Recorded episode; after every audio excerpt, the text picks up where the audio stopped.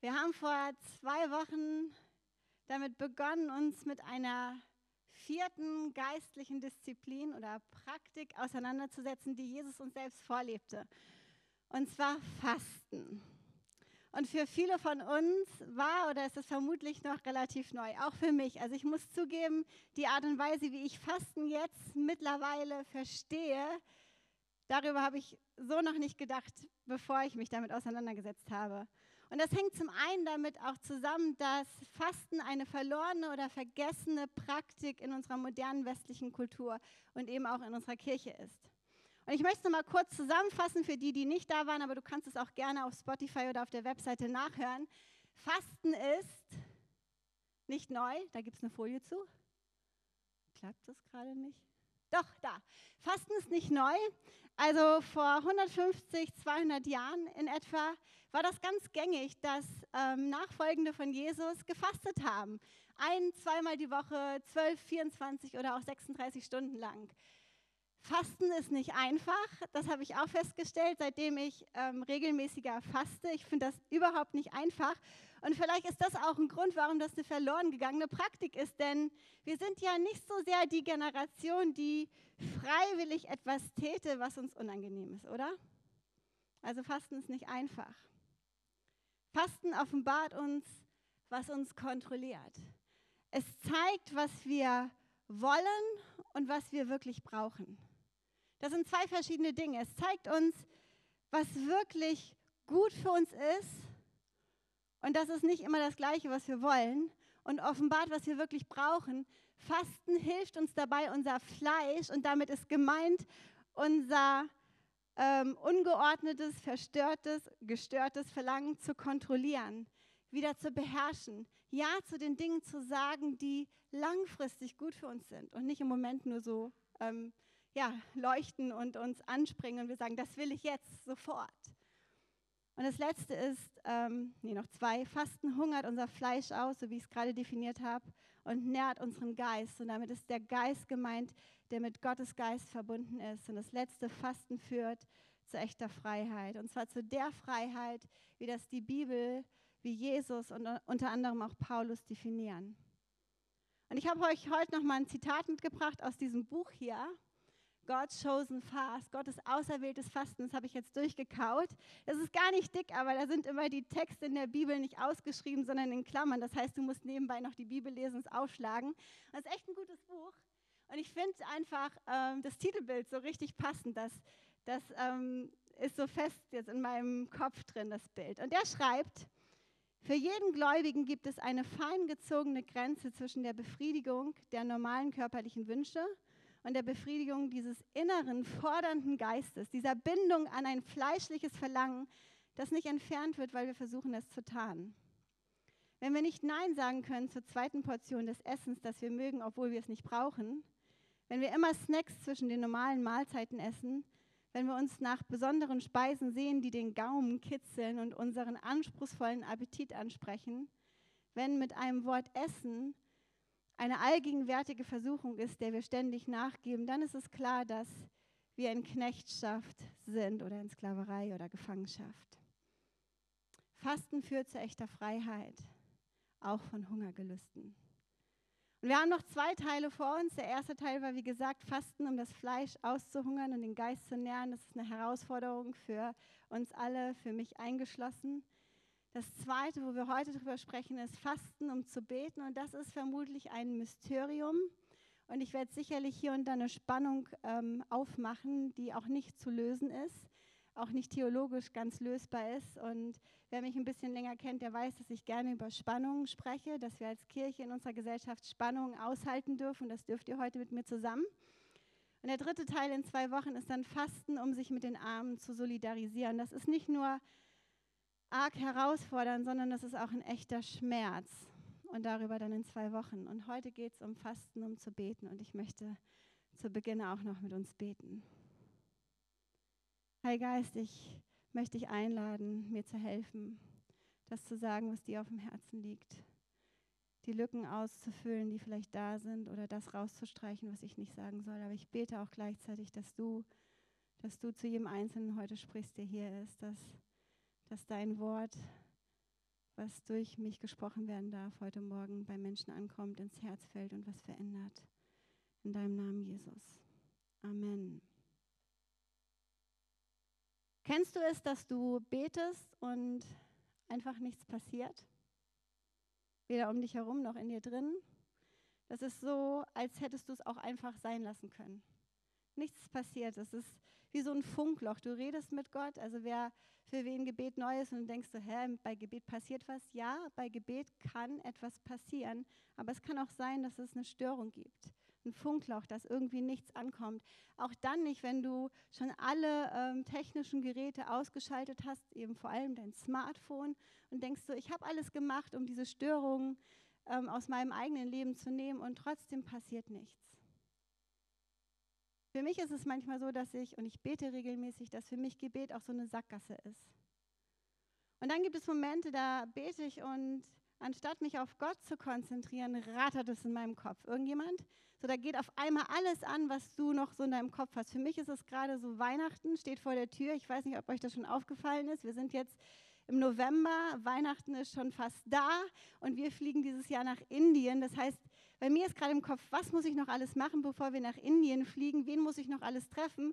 Was, was ist noch, ne, was ich erledigen müsste? Das geht dann plötzlich an, wenn ich bete. Irgendwer oder bin das nur ich? Und selbst dann, wenn ich total fokussiert bin, habe ich das Gefühl, dass manche Gebete von Gott gehört werden und andere nicht.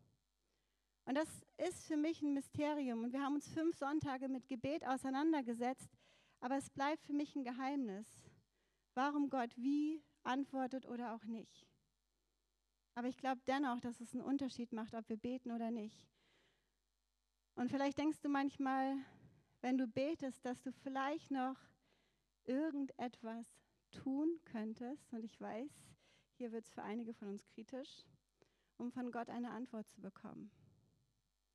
Gibt es eine Praxis von dem Weg Jesu, die unser Gebetsleben unterstützen oder verstärken könnte? Ja, Fasten. Und ich lese aus Apostelgeschichte 13. Und in Antiochia waren in der dortigen Gemeinde einige Propheten und Lehrer, nämlich Barnabas und Simeon, genannt Niger, und Lucius von Kyrene und Mahanen, der mit den vier Fürsten Herodes erzogen worden war, und Saulus. Und als sie nun dem Herrn dienten und fasteten, sprach der Heilige Geist, sondert mir Barnabas und Saulus aus zu dem Werk, zu dem ich sie berufen habe. Da fasteten und beteten sie, legten ihnen die Hände auf und ließen sie ziehen. Fasten mit Gebet. Gebet mit Fasten. Und es ist interessant, dass wir diese duale Praktik, Fasten und Gebet, ganz häufig in der Bibel finden. Also ja, du kannst fasten, ohne zu beten und beten, ohne zu fasten, aber wenn du dich mal mit dem Thema auseinandersetzt, dann findest du auf einmal überall in der Bibel, dass oft das beides zusammen, zusammenkam. Fasten als Body Talk, was ich letztes Mal schon gesagt habe, so Body Talk, Gebet mit dem Körper und das Gebet mit dem Geist, wo wir das aussprechen, was in unserem Herzen ist. Gebet als ganze Person, mit Leib und Seele, mit Körper und Geist. Klingt irgendwie komisch, ja, weiß ich, weil wir es ja auch irgendwie vergessen haben in unserer westlichen Kirche. Aber was hat Gebet eigentlich mit Fasten zu tun? Und da habe ich euch ein Zitat vom katholischen Priester Thomas Ryan mitgebracht. Der schreibt, also was hat Fasten mit Gebet zu tun? Hunger ist ein Gefühl der Leere, der Sehnsucht nach Nahrung. Er kann sich auf ein Verlangen beziehen, das nichts mit Essen zu tun hat, wie in hungrig nach Erfolg oder hungrig nach Macht. Eine der Definitionen von Webster lautet Mangel an notwendigen oder wünschenswerten Elementen, nicht fruchtbar, arm. Hunger ist ein Zustand, indem wir nicht haben, was wir brauchen oder wollen und uns danach sehen. Was hat Fasten mit Gebet zu tun? Hunger haben. Hunger, Sehnsucht nach etwas. Und Fasten ist der beste Weg, die beste Praktik, die wir in der Bibel finden, und zwar ganz schön häufig, wenn wir mal reingucken, um unseren Hunger nach Gott auszudrücken. Hunger nach Gott und seinem Wirken in unserem Leben. Und nein, es ist nicht zu verwechseln mit einem Hungerstreik oder mit einer Kampagne gegen Gott, um das zu bekommen, was wir wollen, sondern es ist ein ganzheitliches Ausstrecken mit allem, was wir sind, mit Geist und Körper nach dem Wirken Gottes. Mit allem, was wir sind. Und jetzt hast du vielleicht die Frage, hört uns Gott besser, wenn wir fasten? Nein, natürlich nicht. Aber ich weiß, dass es grenzwertig ist und es scheint, es scheint, einen biblischen Zusammenhang zu geben zwischen dem Eingreifen, dem Wirken, dem Antworten Gottes, wenn wir ihn mit allem, was wir sind, suchen. Und Jeremia schreibt dazu Folgendes. Und nein, ich mache keine Einverstheologie daraus, da kommt noch mehr heute. Wenn ihr mich sucht, werdet ihr mich finden. Ja, wenn ihr ernsthaft mit ganzem Herzen nach mir verlangt, werde ich mich von euch finden lassen, spricht der Herr. Scheint einen Unterschied zu machen, wenn wir Gott mit ganzem Herzen, mit allem, wer wir sind und was wir sind, ohne uns ablenken zu lassen, suchen. Und ja, das ist ein Mysterium. Ich kann das auch nicht ganz begreifen, aber ich habe Hunger. Ich habe Hunger nach mehr von Gott in meinem Leben. Und auch hier bitte keine Verwechslung. Gott ist kein Automat, wo du denkst, okay, dann mache ich noch mehr rein, dann kommt auch mehr raus. Es geht immer um Beziehung. Gott ist ein Gott, der sich mit uns Beziehung wünscht, der hinter uns herläuft, der sich nach Beziehung mit uns sehnt, der uns nachgeht, der aber auch gleichzeitig von uns gesucht werden möchte, mit unserem ganzen Herzen. Und es ist nicht so, dass wir sagen, okay, nach Arbeit, Familie, Netflix, sozialen Medien, Essen, Hobby und Co., dann kriegt Gott das, was noch übrig ist. Stell dir vor, Edwin und ich würden unsere Ehe so leben. Ja, nach dem, was ähm, nach Netflix, nach Prime, nach sozialen Medien, nach Arbeit, nach Kindern, nach Essen kochen, nach Putzen, kriegst du das, was noch übrig ist von mir. Und um ehrlich zu sein, manchmal fühlt sich das so an. Es gibt Phasen, und ich sehe welche nicken hier, die verheiratet sind.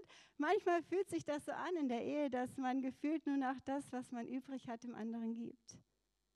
Aber wenn das immer so wäre, wie würde unsere Ehe dann aussehen? Und wir haben uns entschieden, dass wir konkret zu bestimmten Dingen in unserem Leben Nein sagen, immer häufiger, immer mehr, auch Dinge, die gut sind, damit wir Raum für unsere Beziehung schaffen.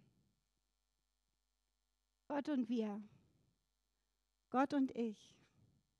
Das ist auch nichts anderes. Und Arthur Wallace schreibt dazu, wie oft haben wir für eine bestimmte Notlage inständig zu Gott gebetet, in der Gewissheit, dass dies im Sinne Gottes war. Und doch ist keine Antwort vom Himmel gekommen. Warum? Es könnte sein, und oft ist es auch so, dass Gott zu uns sagt, wenn ihr mich von ganzem Herzen sucht, werde ich mich von euch finden lassen.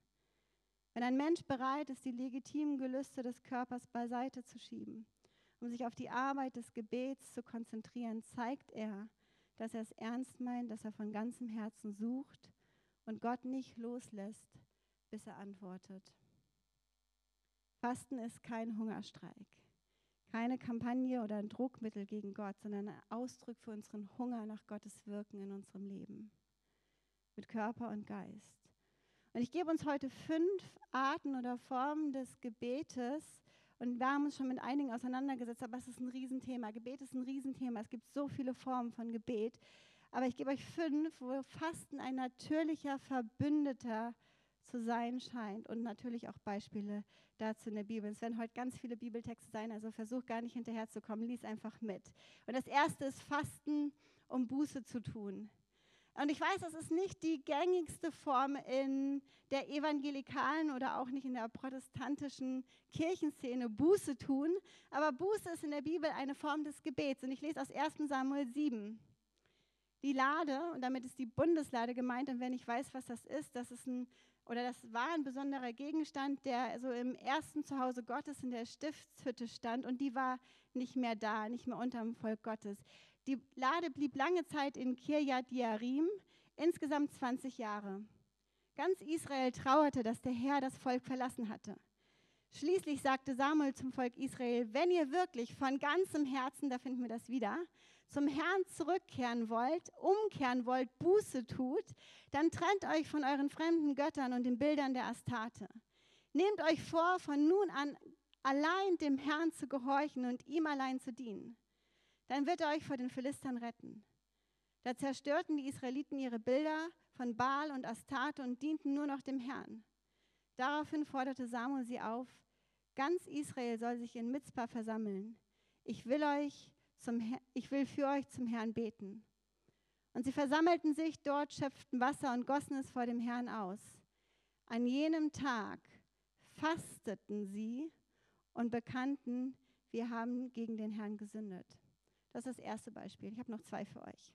Ein weiteres Beispiel finden wir bei Ahab. Ahab war wohl der ähm, schlimmste König, den Israel sich hätte vorstellen können. Und ähm, ich muss ehrlicherweise sagen, das lag nicht nur an Ahab, sondern auch seiner Frau Isabel. Und wenn du einen Namen für eine Tochter suchst, Isabel ist nicht der Name, den ich wählen würde.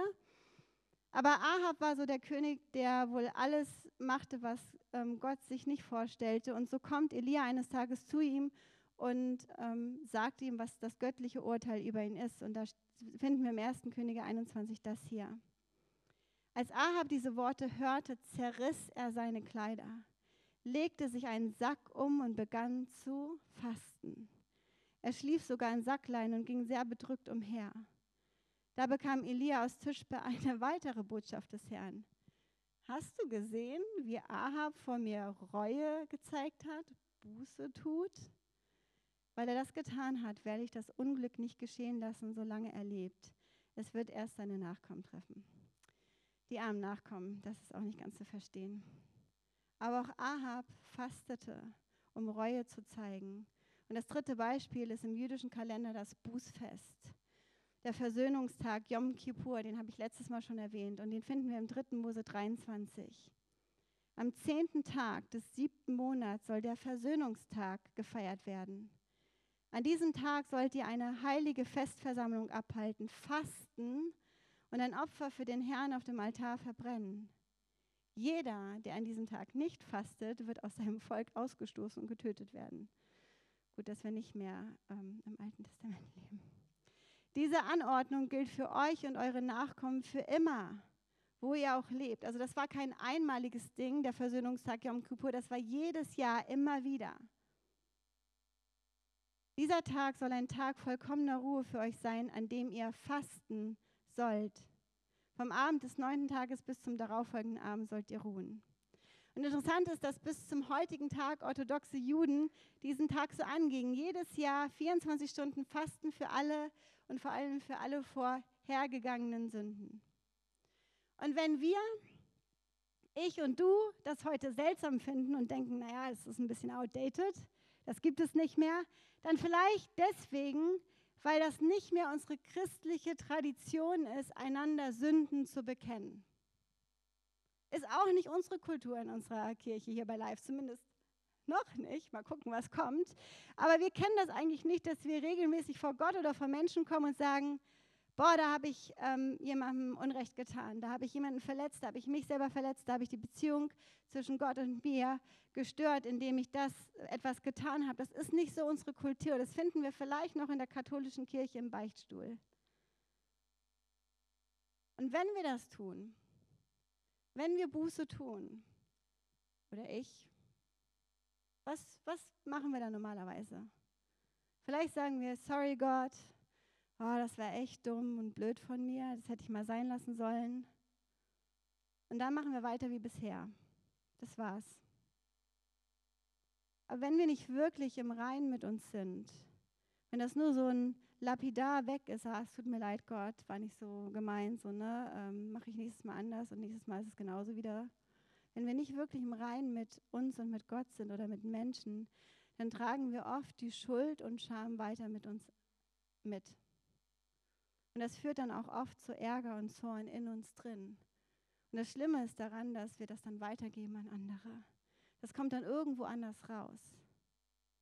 Wenn wir Schuld und Scham nicht loslassen, ganz an Gott abgeben, dann sind die Folgen daraus, dass wir oft andere verletzen, und zwar meistens die Menschen, die uns am nächsten sind. Fasten scheint ein Weg zu sein. Gut und gesund Buße zu tun, umzukehren. Mit Geist und Körper, ganzheitlich. Indem wir das Gewicht der Schuld auch im Körper fühlen und es dann ganz an Jesus abgeben. Ein echtes Bekennen, Gestehen, Beichten durch Fasten und Gebet. Und natürlich nicht bei jeder Kleinigkeit, weil dann müsste ich zumindest jeden Tag fasten und beten. Aber vielleicht dann, wenn wir vom Heiligen Geist überführt werden, wenn wir merken, wir müssen was zwischen mir und Gott klären, zwischen mir und jemandem anderen klären. Und ich weiß, das ist keine Wohlfühlpraxis. Aber was wäre, wenn wir das mal ausprobieren würden? Und das Zweite ist, Fasten, um zu trauern. Samuel 31. Dort holten sie die Leichen Sauls und seiner Söhne von der Mauer herunter. Sie brachten sie nach Jabesch und verbrannten sie dort. Dann nahmen sie ihre Gebeine, begruben sie unter der Tamariske in Jabesch und fasteten sieben Tage lang. Auch das ist nichts Ungewöhnliches, was wir in der Bibel finden, in der hebräischen Kultur, dass wenn man Trauer fühlte, das auch durch Fasten und Gebet verarbeitete, so auch in Nehemiah 1. Da bekam ich Besuch von Hanani, einem meiner Brüder, und einigen Männern aus Juda. Ich erkundigte mich nach den Juden, welche die Gefangenschaft überlebt hatten, und fragte nach Jerusalem.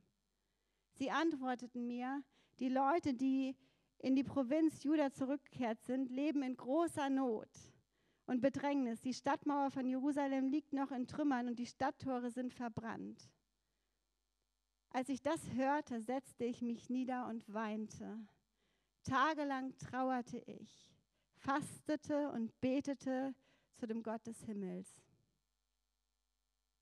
Das waren richtig schlimme Nachrichten für Nehemia, der Israel, der Jerusalem liebte. Und er trauert, indem er fastet und betet mehrere Tage. Was passiert, wenn wir so richtige schlechte Nachrichten bekommen? Und ich meine jetzt nicht die, die schlechten Nachrichten, die wir jeden Tag lesen können, wenn wir die App von unserem Nachrichtenanbieter ähm, uns anschauen, da sind unzählige Nachrichten, die schlimm sind in dieser Welt. Aber was ist, wenn wir persönlich eine Nachricht bekommen, die echt schlimm ist? Wie geht es uns damit? Wie reagieren wir darauf? Was tun wir? Vielleicht schreien wir, Hilfe, Gott, hilf mir. Aber Fasten? Ich glaube, meistens, was wir tun, ist, dass wir diesen Schmerz, die Trauer in uns mit etwas anderem füllen. Nämlich zum Beispiel mit Essen mit Ablenkung, mit Alkohol, mit was auch immer dich betäubt, anstatt dass du diesen Schmerzen richtig, die Schmerzen richtig fühlen kannst. Ich weiß noch, als ich Anfang 20 war und meine erste große Liebe zu Bruch ging, da tat das richtig weh. Er hatte Schluss gemacht mit mir und es tat wirklich richtig weh. Und ich hatte tagelang so ein Gefühl, ich hatte überhaupt keine Lust zu essen. Kennt ihr das Gefühl, du hast überhaupt keinen Hunger, wenn du so eine richtig schlechte Nachricht bekommst? Und, und du weißt gar nicht, wie du damit umgehen sollst. Und ich konnte tagelang nicht essen. Und meine Freundin hat irgendwann gesagt, hey, du musst jetzt was essen. Ich mach dir was, komm, setz dich an den Tisch. Und, und dann habe ich mich gezwungen, was zu essen. Aber vielleicht will unser Magen uns etwas damit sagen, wenn wir trauern. Vielleicht klagt unser Körper und will nicht betäubt werden. Vielleicht ist Fasten ein Weg, Trauer mit dem Körper auszudrücken, echte Trauer auch zu spüren, zuzulassen und nicht zu benebeln und zu überdecken. Wie trauern wir heute in unserer Gesellschaft, in unserer Kirche? Sind wir gut darin? Was passiert, wenn wir unsere Emotionen ablenken, umlenken, betäuben? Und wie hat Jesus getrauert? Er schluchzte unter Tränen. Er fühlte den Schmerz von anderen. Er trauerte echt.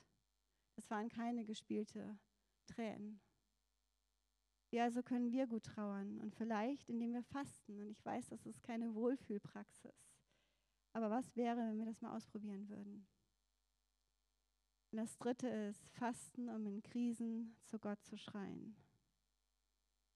1. Chronik 20. Danach zogen die Moabiter, nicht unsere Moabiter, andere Moabiter, Ammoniter und einige der Meoniter gegen Joschafat in den Krieg. Boten kamen und meldeten Joschafat, Ein riesiges Heer aus Edom vom anderen Ufer des Meeres marschiert auf dich zu. Sie sind bereit in Haseson Tamar, ein anderer Name für Engedi.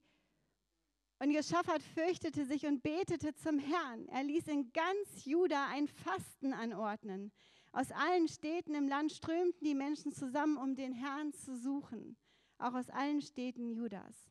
Und danach folgten Gebet und am Ende heißt es im Gebet, wir wissen nicht, was wir tun sollen, aber unsere Augen sind ganz auf dich gerichtet, ganz auf Gott gerichtet. Hier steht das Volk Israel vor einem Völkermord, vor einer Ausrottung. Und ihre Reaktion ist darauf Fasten und Gebet und Gott ganz zu suchen.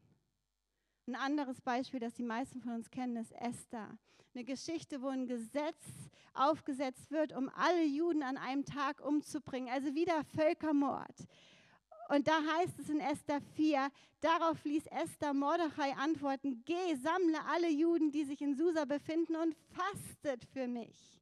Drei Tage und Nächte sollt ihr nichts essen und trinken. Meine Dienerin und ich werden dasselbe tun. Nach dieser Vorbereitung werde ich dann, obwohl es gegen das Gesetz verstößt, zum König gehen. Wenn ich umkomme, dann komme ich um. Drei Tage kein Essen und kein Wasser. 72 Stunden lang. Das ist das längste, was man in der Kombination machen könnte. Und in beiden Geschichten greift Gott wunderbar ein oder auf eine wunderbare Art und Weise ein. Stellt euch vor, das würden wir auch tun. Alle Christen und Christinnen vereint. Fasten und Gebet. 24 Stunden oder mehr. Regelmäßig. Eine Gebetskultur oder Fastenkultur oder beides zusammen statt Schimpfkultur, statt Schamkultur, statt Cancel Culture. In der nicht allzu fernen Vergangenheit hat es von Königen und Kirchenleitern Aufrufe zum nationalen vereinten Gebet gegeben. Und das sind ähm, zwei Ereignisse, die ich euch mitgeben möchte oder erzählen möchte. Die sind noch nicht so lange her, also 40 bis 80 Jahre alt. Das heißt, Fasten gab es da schon nicht mehr, aber da wurde zum vereinten Gebet aufgerufen. Und das eine sind die Friedensgebete in der Leipziger Nikolaikirche. Die fanden als dauerhafte Einrichtung ab November 1982 statt, immer montags. Ende 1988, acht Jahre später, acht Jahre haben die jede Woche zusammen gebetet in der Kirche. Begann die Besucherzahl aufgrund der verstärkten gesellschaftlichen Debatte weiter zu steigen und die Friedensgebete bekamen erhebliche politische Relevanz und auch Druck von außen. Und man sagt heute, dass diese Gebete direkt zum Mauerfall und der deutschen Wiedervereinigung beitrugen. Stark, oder? Guckt mal, wie voll die Kirche da ist. Noch nicht 1982. Unser Frühgebet ist auch nicht so wirklich voll. Aber stellt euch mal vor, sechs Jahre später. Ein anderes Beispiel ist das Wunder von Dünkirchen. Ich habe mir letzte Woche mit Edwin den Film Dunkirk angeguckt. Und nein, ich liebe keine Kriegsfilme. Aber in Vorbereitung auf heute habe ich gedacht, gucke ich mir das mal an. Das ist eine Situation aus dem Zweiten Weltkrieg und das ist die Situation. Die alliierten Streitkräfte sitzen in der Falle. Die Deutschen sind kurz davor, die britische Armee auszulöschen und Winston Churchill bereitet sich eigentlich schon darauf vor, dass er ähm, seinem, seinem Land sagen muss, wir haben eine Katastrophe vor uns. Und das Ganze endet anders als erwartet. Was der Film nicht zeigt, schade, dass der Film das nicht zeigt, ist, dass König George VI. zum 26. Mai, einem Sonntag, zu einem nationalen Betag aufruft. Und das sehen wir im nächsten Bild. Und das passiert am 26. Mai. Eine vereinte Nation wendet sich an Gott und bittet um Befreiung, schreit zu Gott. Und am nächsten Tag machen sich überwiegend Zivilschiffe, 860 in der Zahl, auf den Weg nach Dünkirchen. Und nicht nur 30.000 Männer werden gerettet, sondern 338.000 Männer können gerettet werden. Und währenddessen passieren drei ungewöhnliche Dinge. Zum einen, das europäische Festland wird von so heftigen Stürmen erschüttert, dass die deutsche Luftwaffe am Boden bleiben muss. Das zweite ist, Hitler befiehlt seinen Generälen und damit Bodentruppen einen dreitägigen Marschstopp, was für Militärhistoriker ein klarer taktischer Fehler gewesen ist im Rückblick. Und das dritte und am dritten Tag, an dem die Schiffe, diese kleinen Kutter und die 860 Stück mit überladener Fracht, mit all den Soldaten, die sie reinholen ins Boot und fast am Kentern sind, zurückfahren müssen, ist auf dem Ärmelkanal eine außergewöhnliche Windstille, was die Tage zuvor nicht so war. Alles Zufälle? Glück im katastrophalen Unglück? Oder eben ein Eingreifen Gottes als Antwort auf die beispiellosen, konzentrierten Gebete einer ganzen Nation, wodurch fast alle Soldaten gerettet werden können. Ja, Fasten ist keine Wohlfühlpraxis. Aber stellt euch vor, wir würden das tun. Eine Gebets- und Fastenkultur in unseren Kirchen etablieren, damit, wenn die nächste große Krise ist, und es wird kommen, aber eigentlich sind wir ja schon in der großen Krise, was, wenn wir, anstatt zu schimpfen, und zu ärgern, zornig zu werden, einander anzuschreien, fasten und beten würden? Und das vierte ist, Fasten, um Gottes Meinung zu ändern. Oha, jetzt provoziere ich theologisch. Und ich möchte diese Spannung ganz bewusst öffnen, denn ich persönlich glaube, dass Gott nichts tun würde, ohne uns dabei zu haben. Gott zwingt sich uns nicht auf. Und deshalb glaube ich auch, dass Gebete nicht nur mich verändern, ja, sie verändern auch mich, sondern auch etwas verändern, weil Gott unser Herz sieht und dann darauf reagiert und agiert. Und ja, das ist ein großes Thema, es ist komplex, es ist ein Mysterium, aber ich glaube, dass Gebet einen Unterschied macht. Sonst würden wir uns ja auch nicht regelmäßig seit jetzt einem Jahr in der Villa in unserem Büro am Montag, Mittag und Freitag treffen zum Gebet, wenn wir nicht glauben würden, dass es irgendeinen Unterschied machen würde. Ich glaube, dass wenn ich bete, manches passiert, was nicht passieren würde, wenn ich nicht beten würde. Und das ist ein Geheimnis. Und wenn du dem nicht zustimmst, finden wir dennoch die, ähm, diese Sprache in der Bibel, unter anderem in Jona 4. Mach dich auf den Weg und geh in die große Stadt Ninive und überbringe die Botschaft, die ich dir sage, die Worte Gottes. Diesmal gehorchte Jona der Anweisung des Herrn und ging nach Ninive. Sie war eine so große Stadt vor Gott, dass man drei Tage brauchte, um sie durch, zu durchqueren. Jona ging eine Tagesreise weit in die Stadt hinein und predigte, Ninive wird, nicht vielleicht, wird in 40 Tagen zerstört werden. Da glaubten die Einwohner Ninives an Gott und alle vom höchsten bis zum geringsten beschlossen zu fasten und sich in Säcke zu kleiden. Ein paar Verse weiter. Wer weiß, sagten die Leute aus Ninive, vielleicht kehrt Gott um und bereut und bezähmt seinen grimmigen Zorn, sodass wir nicht zugrunde gehen. Als Gott sah, dass sie von ihren schlechten Wegen umgekehrt waren, bedauerte er, dass er ihnen Unheil angedroht hatte und verschonte sie. Interessant, oder? Die Wortwahl. Und wenn man genauer liest, passiert das, als die Menschen aus Nineveh Reue zeigen, Buße taten, umkehrten, kehrt auch Gott um. Bedauert er sein angedrohtes Unheil und verschont sie. Ähnliches finden wir beim Propheten Joel. Doch auch jetzt noch spricht der Herr.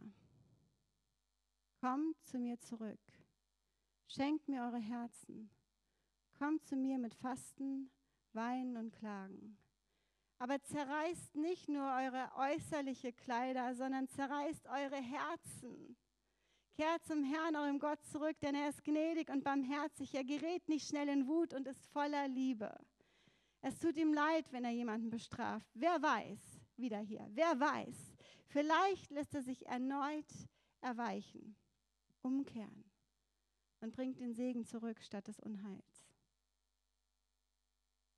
Was diese Texte nahelegen, und es gibt noch weitere Beispiele, ich habe keine Zeit, noch mehr zu zeigen, dass wenn wir umkehren, Gott umkehrt.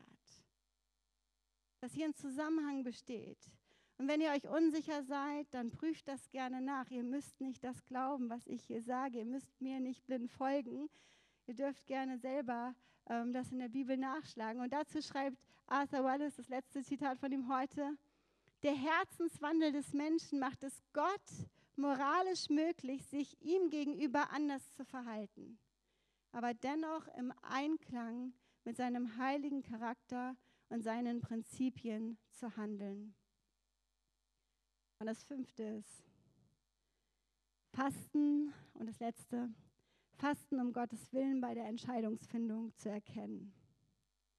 Das war im Übrigen der Grund, ähm, wir haben letzte Woche bei uns in der Kleingruppe über Fasten gesprochen und haben hinterher die Frage gestellt, was erhoffst du dir daran, wenn du fastest? Moment. Was erhoffst du dir, wenn du fasten würdest? Was denkst du, was würde bei dir passieren oder was wäre dein Wunsch? Und die Antwort bei uns in der Live-Gruppe war, ich würde mir wünschen, dass ich mehr erkennen kann, was Gott sich für mein Leben wünscht. Dass ich das, den Willen Gottes in meinem Leben besser erkenne. Weil denn oft, wenn wir fasten und beten oder wenn wir beten, fasten ja nicht so sehr, noch nicht, vielleicht später oder in den nächsten Monaten häufiger als sonst, wollen wir ja eigentlich nicht Gott verändern, sondern wir wollen hören, was Gott zu sagen hat. Wir wollen seine Perspektive auf eine Situation hören. Wir wollen seinen Willen für unser Leben erkennen. Und dazu nochmal Apostelgeschichte. Als sie nun dem Herrn dienten und fasteten, sprach der Heilige Geist, sondert mir Barnabas und Saulus aus zu dem Werk, zu dem ich sie berufen habe. Da fasteten und beteten sie. Auch das ist eine ganz gängige Praxis. Wenn die Kirche ähm, am Anfang oder auch über die Kirchengeschichte hinweg vor großen Entscheidungen stand, dann sind sie zusammengekommen und haben gefastet und gebetet, um dann die richtige Entscheidung mit Gott zusammen zu treffen. Und ich werde euch gleich am Schluss auch einladen, mit uns in 21 Tage Fasten und Gebet zu gehen, weil wir als Kirche auch eine Entscheidung treffen müssen. Und wir möchten euch damit hineinnehmen, weil wir die Entscheidung nicht alleine treffen wollen als Leitungsteam, sondern mit euch zusammen um zu hören, was Gott sich wünscht für uns, was der nächste Schritt ist, um von Gott zu hören. Und interessant ist es hier zu wissen, und deswegen ist Fasten auch nicht nur eine Tradition in, in der christlichen Kirche gewesen, sondern auch in anderen Religionen zu finden, dass eine positive körperliche, psychische Nebenwirkung von Fasten die Sensibilisierung für Eindrücke und Gedanken ist, weil unsere Konzentrationsfähigkeit zunimmt. Also man könnte auch sagen, dass beim Fasten unser Verstand entschlackt. So eine Detox fürs Gehirn. Und wir besser hinhören können, besser von Gott hören können. Also nochmal zusammengefasst und ihr könnt nach vorne kommen. Fasten und Gebet in der Kombination mit Körper und Geist, ganzheitlich um Buße zu tun, um zu trauern, um zu Gott in Krisen zu schreien. Und wir sind in der Krise, um seine Meinung zu ändern, in Anführungsstrichen, um Gottes Willen zu erkennen. Wo hast du einen Hunger in deinem Leben nach mehr Gott, nach seinem Wirken? Wo sehnst du dich danach, seinen Willen besser zu erkennen?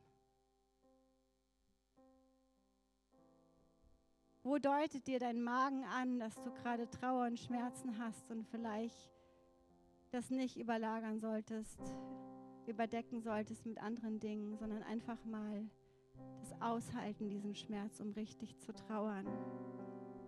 Oder wo sagt Gott dir, ich möchte, dass du deine Scham und deine Schuld ganz verlierst. Und das, indem du vor mir kommst mit deinem ganzen Sein, mit deinem ganzen Körper, indem du fastest und betest. Und wisst ihr, manchmal braucht das einfach Zeit. Wie gesagt, das ist kein Schemata, so machst du und dann bekommst du das raus. Gott ist kein Automat. Und ihr auch gesagt, das ist kein Hungerstreik. Das sind alles keine Regeln und Gesetze. Du musst das nicht machen. Das ist eine Einladung, es mal auszuprobieren. Und bei den anonymen Alkoholikern gibt es eine Redewendung. Und die habe ich euch mitgebracht. Keep coming back. It works if you work it and work it costs you're worth it. Komm immer wieder zurück. Es funktioniert, wenn du es tust und tue es, weil du es dir wert bist. Sein Weg, den wir als Kirche dieses Jahr gehen, ist genau das. Es ist eine Einladung, einen Schritt vor den anderen zu setzen. Stille und Einsamkeit, Sabbat, Gebet und auch Fasten sind Schritte, die du mit Gott gehen kannst, geistliche Praktiken, die funktionieren, ein Schritt nach dem anderen, über Zeit, in Gemeinschaft, in Bewegung, wo Veränderung kommt, Heilung möglich ist, Freisetzung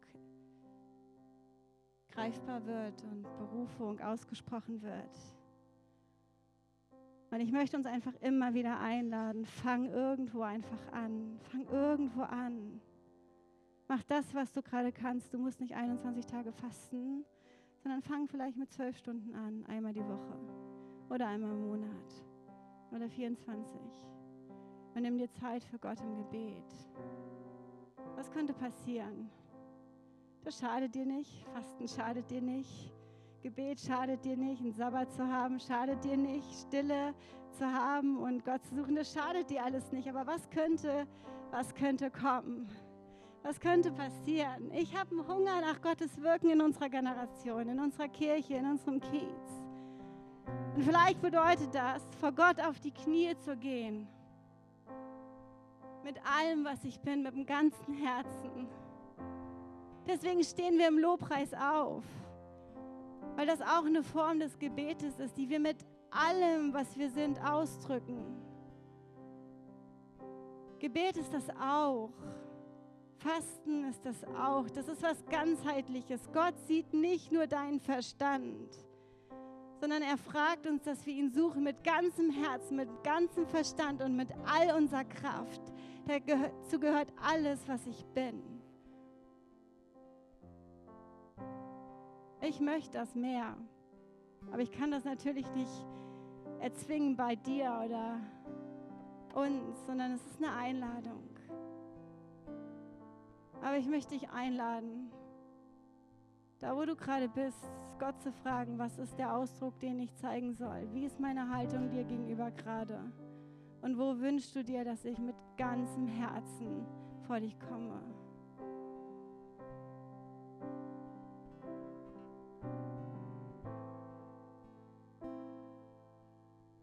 Jesus, ich liebe dich. Vater im Himmel, ich weiß, dass du uns liebst und siehst und dass du ein guter Vater bist. Dass du uns nichts auferlegst, was uns schadet, sondern dass alles dazu dient, dass wir das hören, was du für uns hast und das ist gut. Dass es auf mehr Freiheit führt, der Freiheit, die, die du für uns hast. Wenn das manchmal gegen Dinge geht, die, die in dieser Welt als Freiheit bezeichnet werden immer alles tun, was man gerade möchte. Und wir dann vielleicht Schaden daran nehmen. Heiliger Geist, offenbar uns, wo wir umkehren müssen. Wo wir Trauer zulassen sollen. Wo wir zu dir schreien dürfen. Mit allem, was wir sind.